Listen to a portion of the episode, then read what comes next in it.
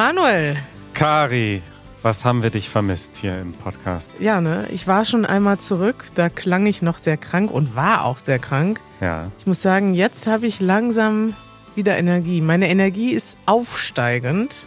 Das trifft sich. Meine ist absteigend. Das Gefühl habe ich auch bekommen diese Woche. Das ist jetzt so die letzte, deine letzte Woche vor Weihnachten. Ich arbeite nächste Woche noch. Du bist im Urlaub ab morgen, ne? Ich bin urlaubsreif. Hatten wir schon mal das Wort hier im Podcast? Ja. Es wird immer so mit Burnout, dieser Begriff wird, finde ich, sehr leicht benutzt. Den hast du jetzt benutzt. So, ja, ich wollte sagen, so weit ist es noch nicht. Ja. Aber ich merke doch die Anzeichen, dass ich mal eine Pause brauche, mal an was anderes denken muss, mal ein bisschen mehr Sport machen muss. Mhm. Ähm, ja, deswegen freue ich mich, dass ich nach dieser Episode mal Direkt in den Urlaub fahre. ja noch ein paar E-Mails beantworte und dann noch ein paar andere Sachen fertig mache und dann einen kleinen Urlaub mache. Ah, das finde ich gut.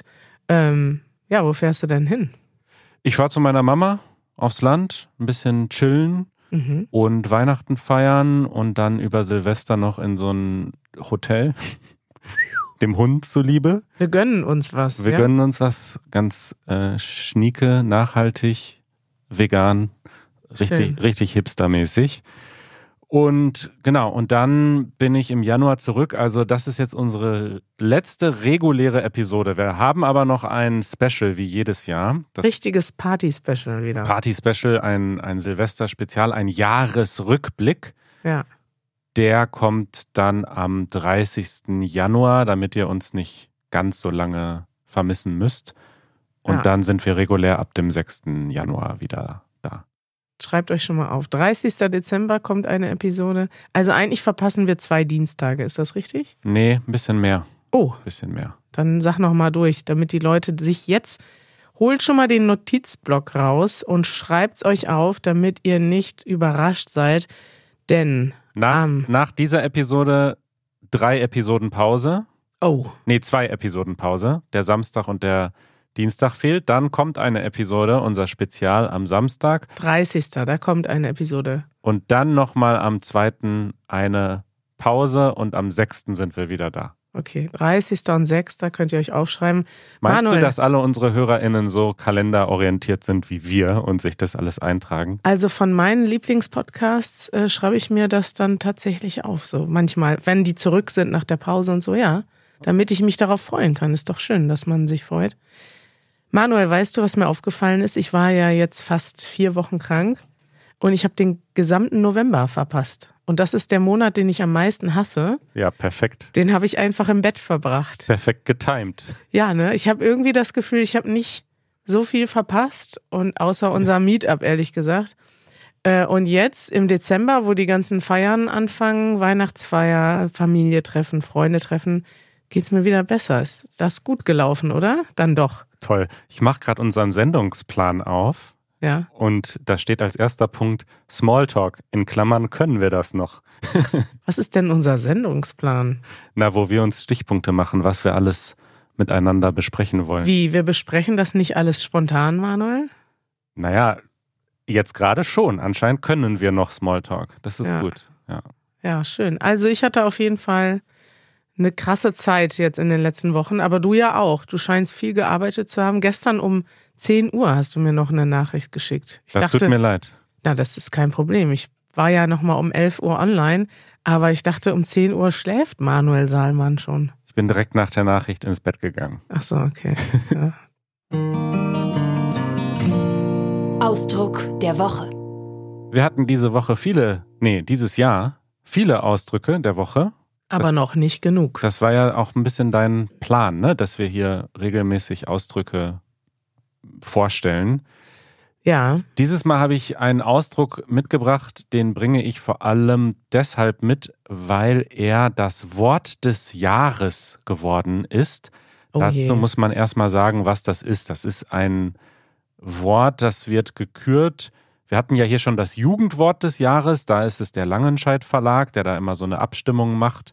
Und das Wort des Jahres wird ausgewählt von der Gesellschaft für deutsche Sprache.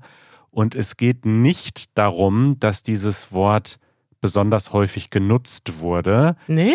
sondern es geht primär darum, dass es das, dass es ein Wort ist, was das Jahr repräsentiert oder das Gefühl des Jahres widerspiegelt. Ah, so ist das. Manuel, ich glaube, Tofu ist vor der Tür und Oh. möchte wieder zu dir. Ich lass ihn mal rein. Tofu ist der Hund von Manuel und der ist sehr auf Manuel fixiert. Der liebt Manuel und jetzt wedelt er mit dem Schwanz und hüpft hoch, denn Manuel hat ihn ausgesperrt. Er musste frühstücken. Jetzt legt er sich unter unseren Podcasttisch und entspannt sich. und ist glücklich. Ja. Okay, das Wort des Jahres laut der Gesellschaft für deutsche Sprache ist das Wort Krisenmodus.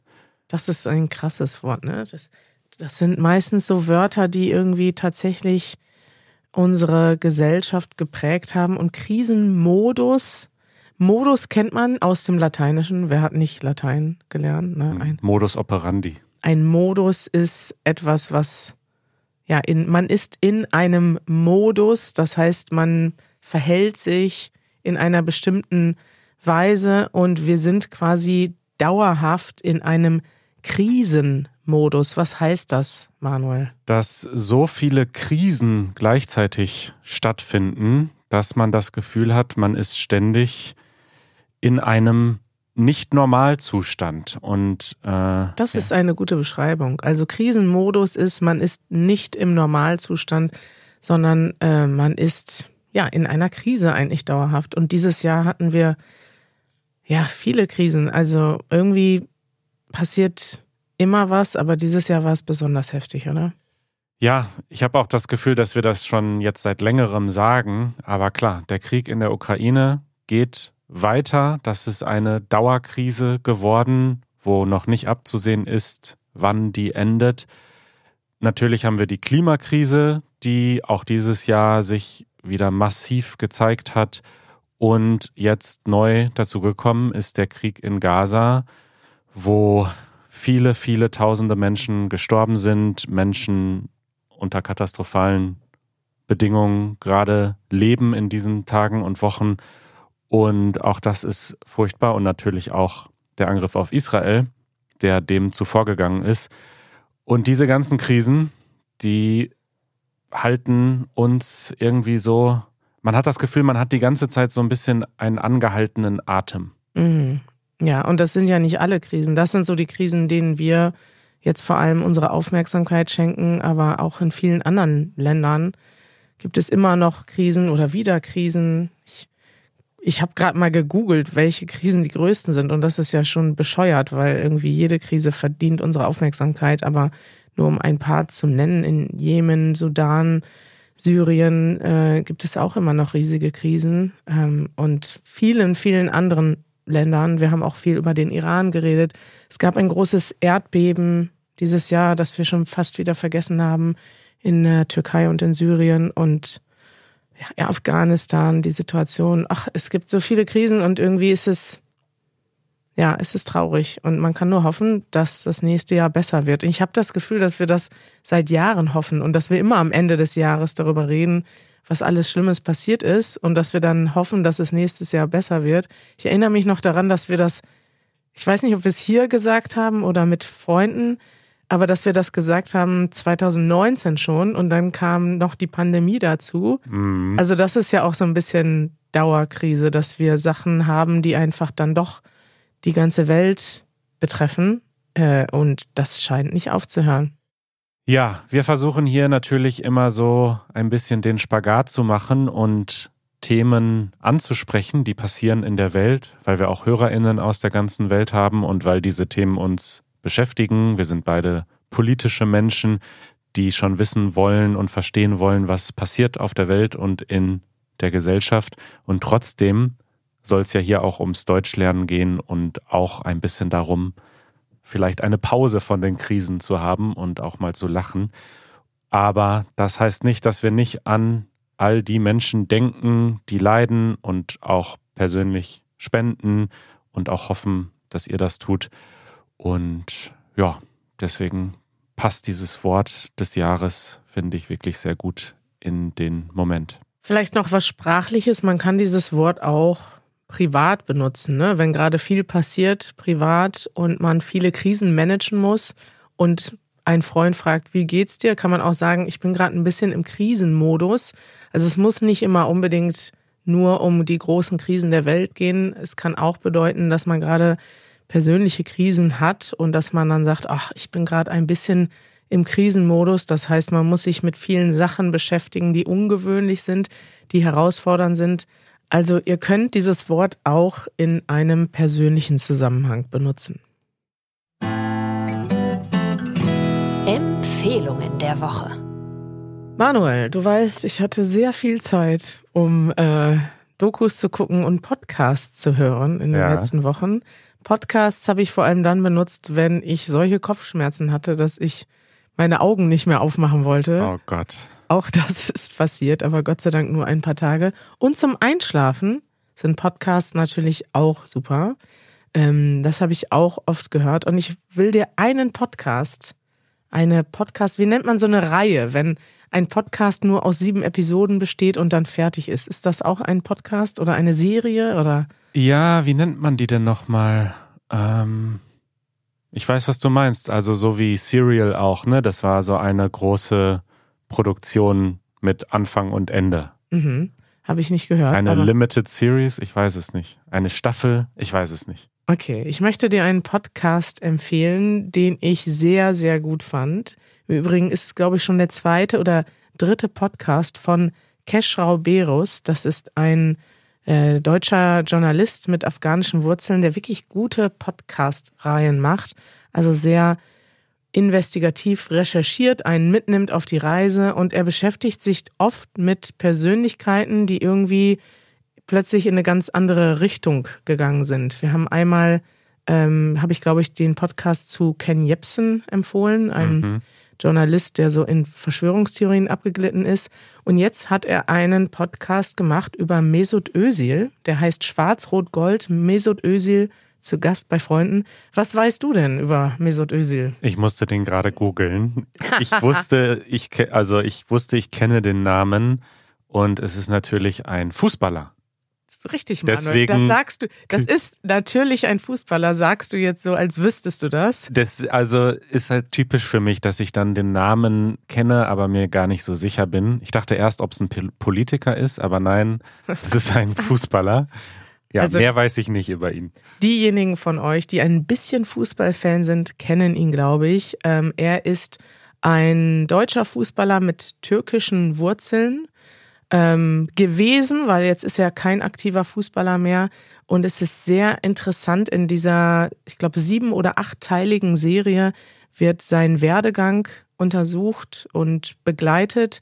Und bei ihm ist das so, dass er tatsächlich ähm, sehr, sehr äh, populär war, ein Vorzeigefußballer und Vorzeige, sage ich mal, Ausländer in Deutschland. Das ist schon ein kritisches Wort, aber es war tatsächlich so, dass viele, weil er aus Gelsenkirchen, Schalke kam und dort wirklich so einen Aufstieg ähm, erlebt hat von einem Kind von Gastarbeitern bis hin zu einem der besten Fußballer der Welt. Ähm, der auch bei vielen internationalen Vereinen gespielt hat. Und Deutschland hat ihn gerne so als Aushängeschild benutzt und hat gesagt, so, er hat sogar ein Integrationsbambi bekommen. Es ist aber auch krass, ne, dass wir jemanden, der in Gelsenkirchen geboren und aufgewachsen ist, Richtig. als Ausländer bezeichnen. Das wird es in den USA nicht geben.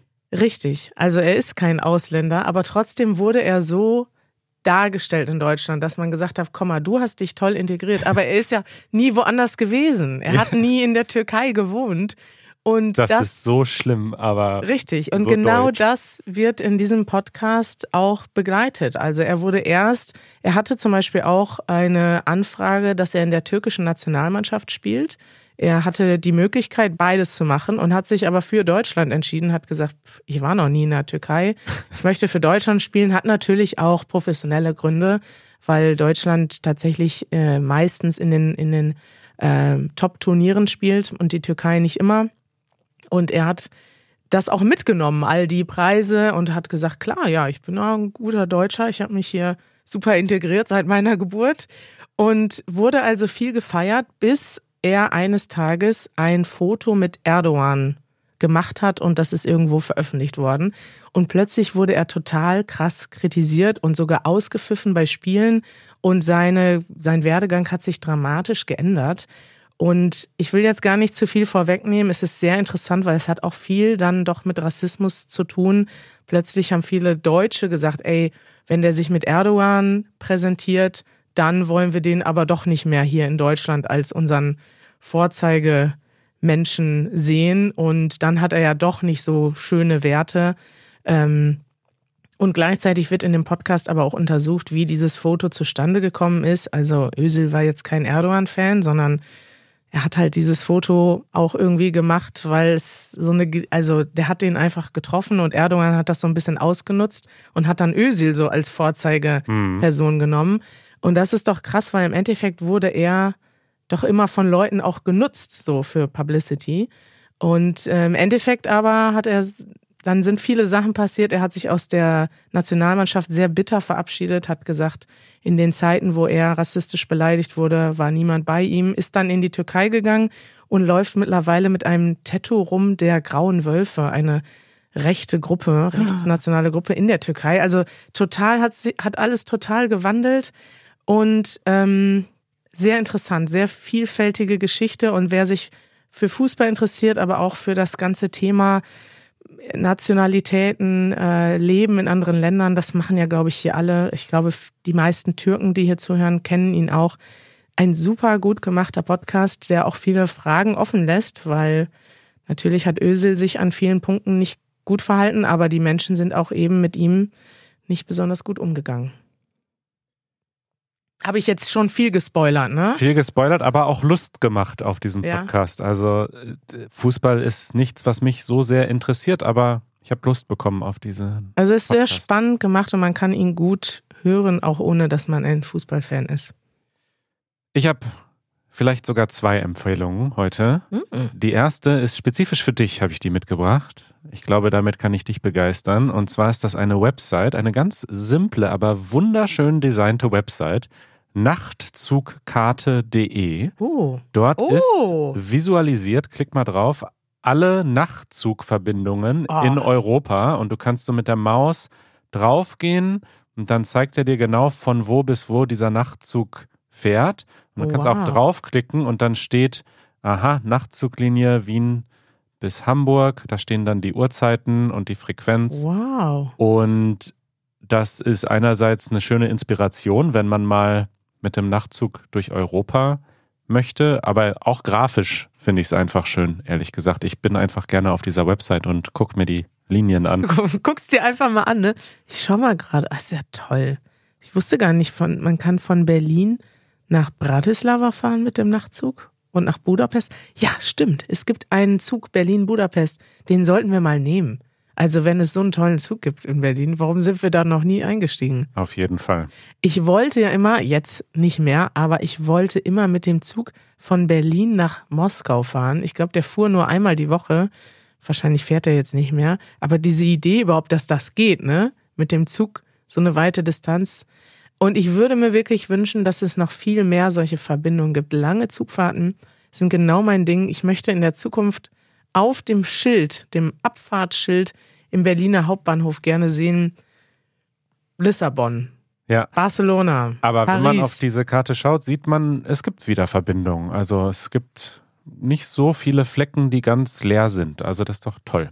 Ja, aber es dauert dann. Guck mal, fahr jetzt mal von Berlin nach Madrid. Wo willst du da hinfahren? Da musst du jetzt erstmal nach Paris, kannst du auch nicht durchgehend fahren.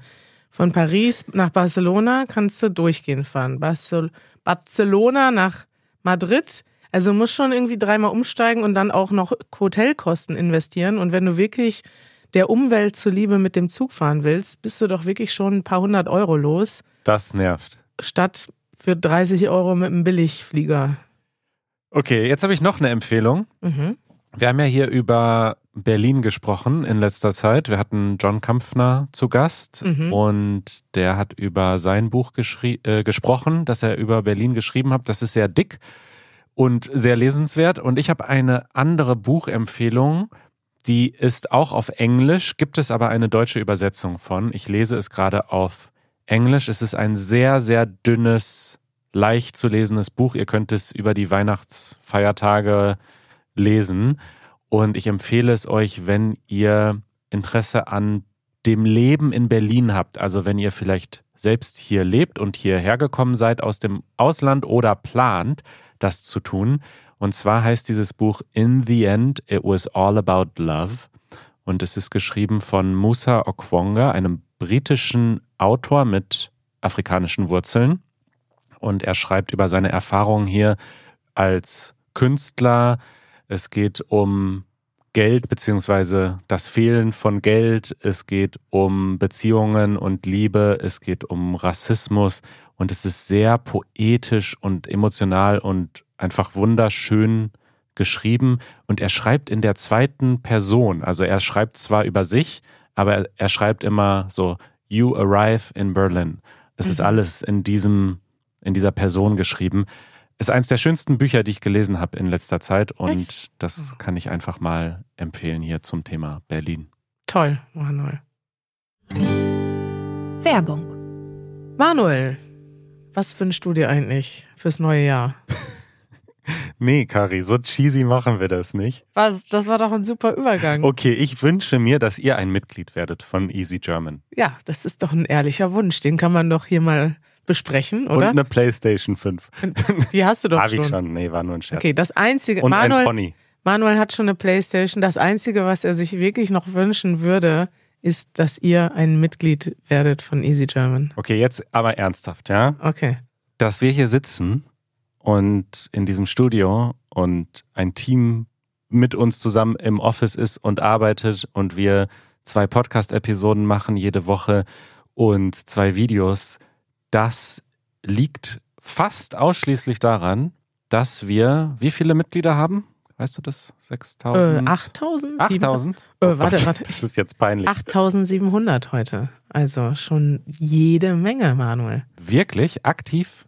Ja. 8700? Und das ist wirklich toll. Und das ist wirklich so. Also wir machen ja ab und an hier äh, Werbung. Das hört ihr hier manchmal im Podcast und seht ihr auch in den Videos. Das hilft uns auch. Also ich muss sagen, dass wirklich alles hilft, aber der Großteil kommt wirklich durch unsere Mitgliedschaften und der macht es möglich. Und ich muss sagen, ich habe jetzt gerade, ich bin jetzt besonders dankbar, weil ich war drei Wochen krank und ich bin ja eigentlich selbstständig und ich kriege dann nichts. Ne? Ich habe keine Versicherung, die mir dann irgendwie Geld bezahlt. Das heißt, ich muss mich darauf verlassen, dass in der Zeit irgendwie was weiterläuft.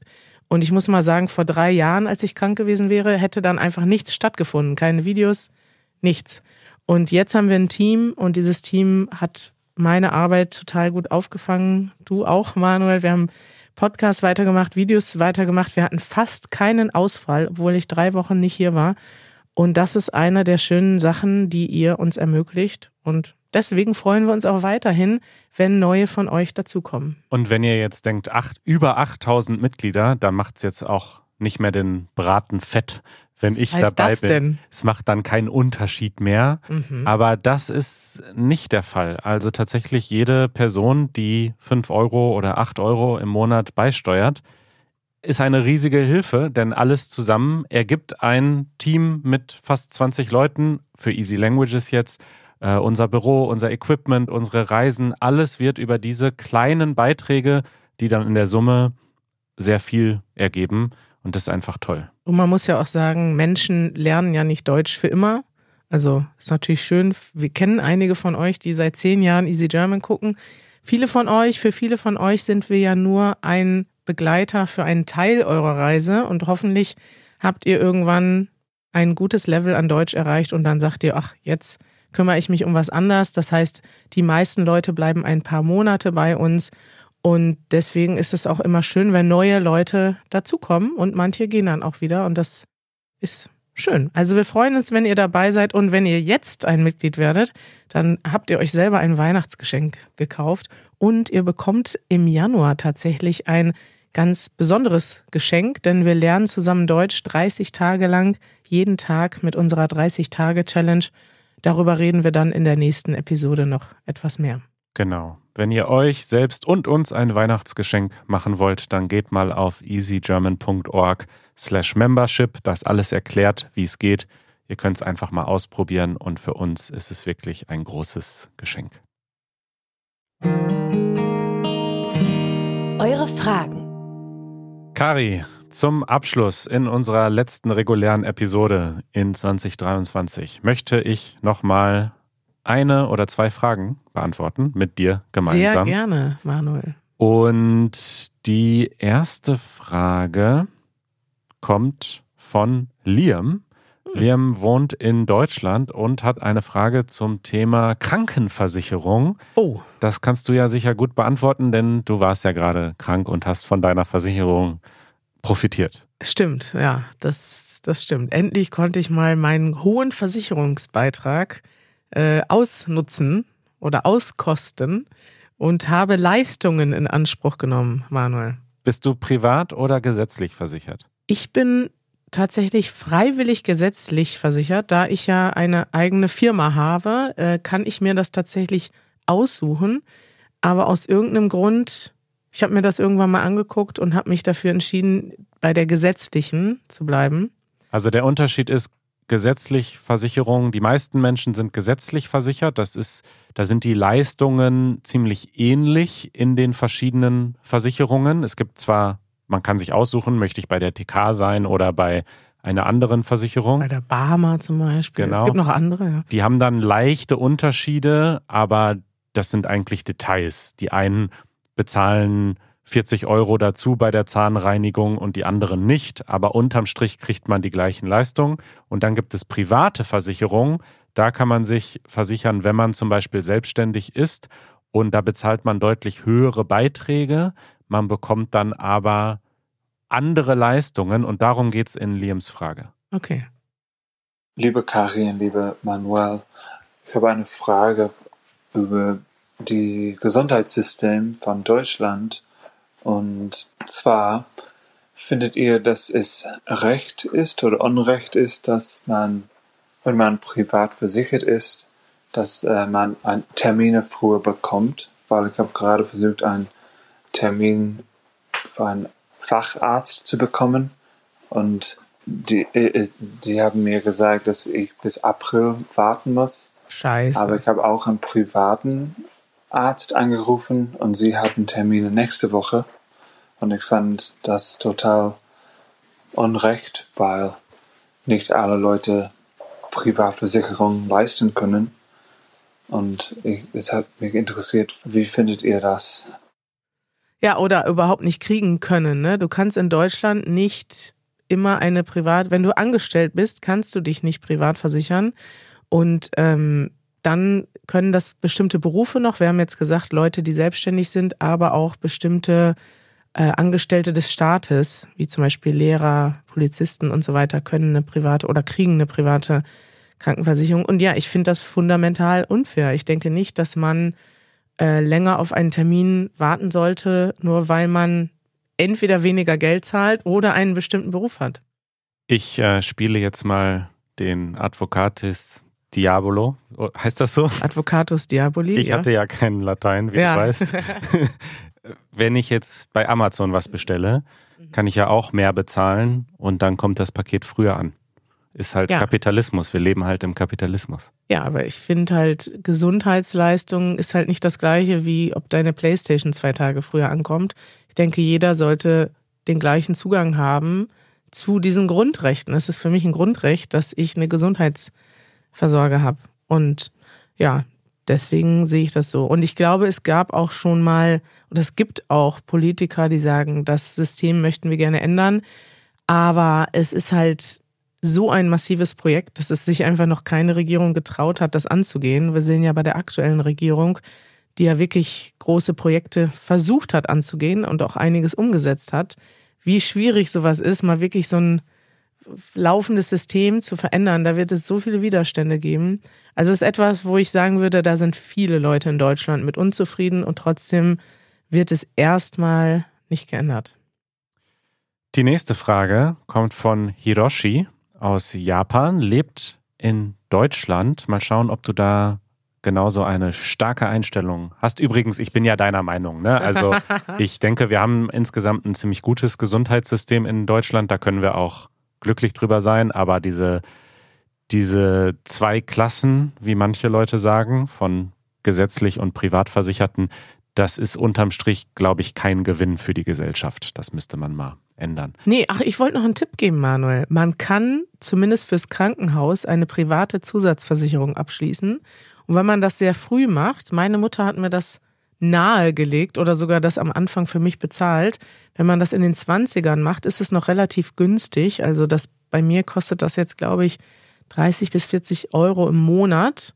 Ist also im Vergleich mit dem Betrag, den ich sonst für die Krankenversicherung zahle, wenig. Und dafür bekomme ich dann im Krankenhaus, also dann, wenn es einem richtig schlecht geht mal, kriegst du dann eine Privatbehandlung. Und das ist dann schon, wenn das mal passiert, du weißt, ein Krankenhausbett ist teuer, äh, dann kriegst du nämlich, ja, ist es nicht so, dass du als äh, gesetzlicher Patient im Krankenhaus äh, total, auf dem Boden schläfst? Nee, so ist es nicht. Aber du bekommst zum Beispiel die Behandlung vom Chefarzt, also vom besten Arzt, oder zumindest guckt er dann drüber. Und oder sie. Oder sie, genau, richtig, richtig, Manuel. Und du bekommst ein Einzelzimmer, wenn eins frei ist. Also du bekommst schon Leistung, manchmal sogar besseres Essen.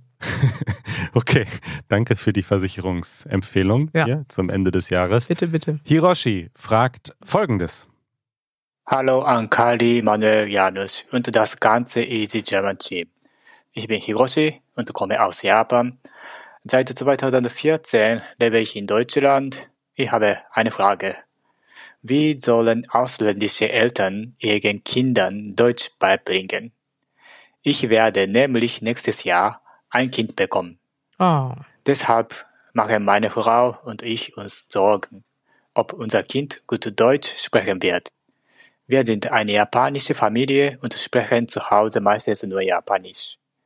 Sollen wir unserem Kind Deutsch beibringen, auch wenn unser Deutsch nicht gut ist? Oder sollte ein Elternteil nur Deutsch mit dem Kind sprechen und der andere nur Japanisch? Als Kind eines polnischen Vaters, der nur Deutsch mit mir gesprochen hat, mein ganzes Leben lang, habe ich eine sehr starke Meinung zu dieser Frage. Erzähl, Manuel.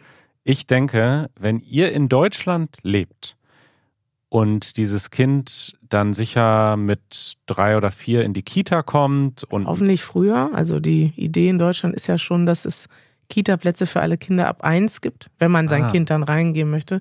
Funktioniert noch nicht so gut, aber. Okay, also irgendwie kommt das Kind hoffentlich in die Kita schon relativ früh, danach wird es eingeschult, vielleicht hat es auch vorher schon Kontakt mit euren deutschen Freunden und anderen Eltern. Wenn das so ist, dann würde ich einfach ganz normal zu Hause mit dem Kind Japanisch sprechen. Und so wächst das Kind automatisch zweisprachig auf, mit den Eltern zu Hause Japanisch und im Supermarkt. Und ihr könnt das vielleicht auch so machen, dass ihr quasi, wenn ihr nicht zu Hause seid, dann Deutsch sprecht. Also wenn ihr quasi im Supermarkt seid oder dann in der Kita mhm. oder wo auch immer, sprecht ihr Deutsch. Aber zu Hause sprecht ihr beide Japanisch nach allem, was ich gehört habe, ist das ein super System, um ein Kind zweisprachig aufwachsen zu lassen und es wird euch sehr dankbar sein, dass es dann später beide Sprachen fließend spricht. Du bist also undankbar, weil du hast hm. kein Polnisch gelernt. Ich habe es ja gelernt, aber alleine. Ja, das ist stressig. Das kann ich mir vorstellen. Also ich habe ja tatsächlich mal Linguistik studiert, Manuel. Ach, wusstest du ich dachte das? Geschichte. Ja, vorher, aber Linguistik habe ich dann abgebrochen. Aha. Weil hat mich dann nicht hat mich schon interessiert, aber es gab nicht so viel Auswahl an meinem Institut. Und was ich sehr interessant fand, war tatsächlich dieses Thema Spracherwerb als Kind. Früher, und das zur Verteidigung von Janusz, hat man gedacht, wenn ein Kind mit mehr als einer Sprache aufwächst, dann kann es keine Sprache richtig. Diese Einstellung hat sich geändert, würde ich sagen, so in den letzten 20, 30 Jahren. Und man empfiehlt doch jetzt, dass das Kind oder dass die Eltern mit dem Kind in der Sprache sprechen, die ihre Muttersprache ist. Das heißt, wenn der Vater polnisch ist und die Mutter deutsch, dann macht es tatsächlich Sinn, dass der Vater immer polnisch spricht und die Mutter immer deutsch. Wichtig ist, dass man nicht ständig hin und her wechselt, dass man wirklich eine Bezugsperson in einer Sprache hat. Und klar, wenn man dann mal zusammen beim Abendessen ist, dann muss man natürlich in der einen Sprache sprechen, aber ansonsten müssen, müssen halt die Eltern konsequent sein und dann auch wirklich in der einen Sprache sprechen. Also stimmst du mir zu, wenn beide Elternteile aus Japan kommen, einfach zu Hause Japanisch sprechen und das Kind lernt dann, wenn es in Deutschland aufwächst, ja auch außerhalb des Hauses Deutsch. Genau, das denke ich, weil was ich nicht so gut weiß, ist, wie das ist, wenn man nicht die Muttersprache selber spricht. Äh, das habe ich jetzt mal gegoogelt und habe hier einen wunderbaren Artikel, den ich euch gerne verlinke. Und da steht tatsächlich, die meisten Experten betrachten es kritisch, wenn Eltern ihre Kinder in einer Sprache erziehen, die nicht ihre Muttersprache ist. Die Qualität des Sprechens ist dabei nicht einmal der Hauptgrund. Selbst wenn Menschen eine Sprache gut beherrschen, ist ihr Wortschatz oft kleiner. Und ja, dann geht's weiter. Es geht vor allem um den Kommunikationsstil, weil Erwachsene eben anders sprechen als Kinder. Und ihr könnt euch das mal durchlesen. Das Ding ist, ich würde mir an eurer Stelle keine Sorgen machen, dass euer Kind mit zwei oder drei, wenn es in die Kita kommt, nur Japanisch versteht. Das Kind wird so schnell Deutsch lernen. Ich sehe das auch bei Freunden, die mit Kindern nach Deutschland gezogen sind, die wesentlich älter sind, die mit fünf, sechs oder sogar zehn nach Deutschland gezogen sind. Die Kinder lernen so schnell Deutsch in der Schule, im Kindergarten ähm, und sprechen dann tatsächlich auch muttersprachlich nach zwei oder drei Jahren. Und deswegen äh, würde ich mir keine Sorgen machen. Wenn ihr schon in Deutschland lebt, wird euer Kind muttersprachlich Deutsch und Japanisch aufwachsen, egal ob ihr mit dem Kind noch Deutsch zusätzlich sprecht oder nicht. Ihr könnt zusätzlich ab der Geburt einfach unseren Podcast neben die Krippe legen. Noch, es gibt ja dann Leute, die haben dann zwei Elternteile und holen dann noch eine Nanny dazu, die noch englisch muttersprachlich ist, damit das Kind in drei Sprachen aufwächst. Das ist sehr ambitioniert. Ja. Kari, das war Episode 444 unseres Oh ja? Podcasts. 444. Wir haben gar keinen Schnaps getrunken, eine 444. Sch Schnapszahl. Ich brauche ein Bier. Das brauche ich jetzt auch. Ich wünsche mir einen schönen Urlaub, Das wünsche ich dir auch. dir eine produktive Woche und Mhm. danach euch und uns allen ein schönes Weihnachtsfest oder was auch immer ihr feiert am Ende des Jahres. Vielleicht feiert ihr was anderes. Mhm. Vielleicht feiert ihr auch gar nichts, ist auch okay. Jedenfalls hören wir uns in ein paar Wochen wieder und wir freuen uns sehr, dass ihr uns zuhört. So Frohe treu. Weihnachten, Manuel. Frohe Weihnachten. Bis bald.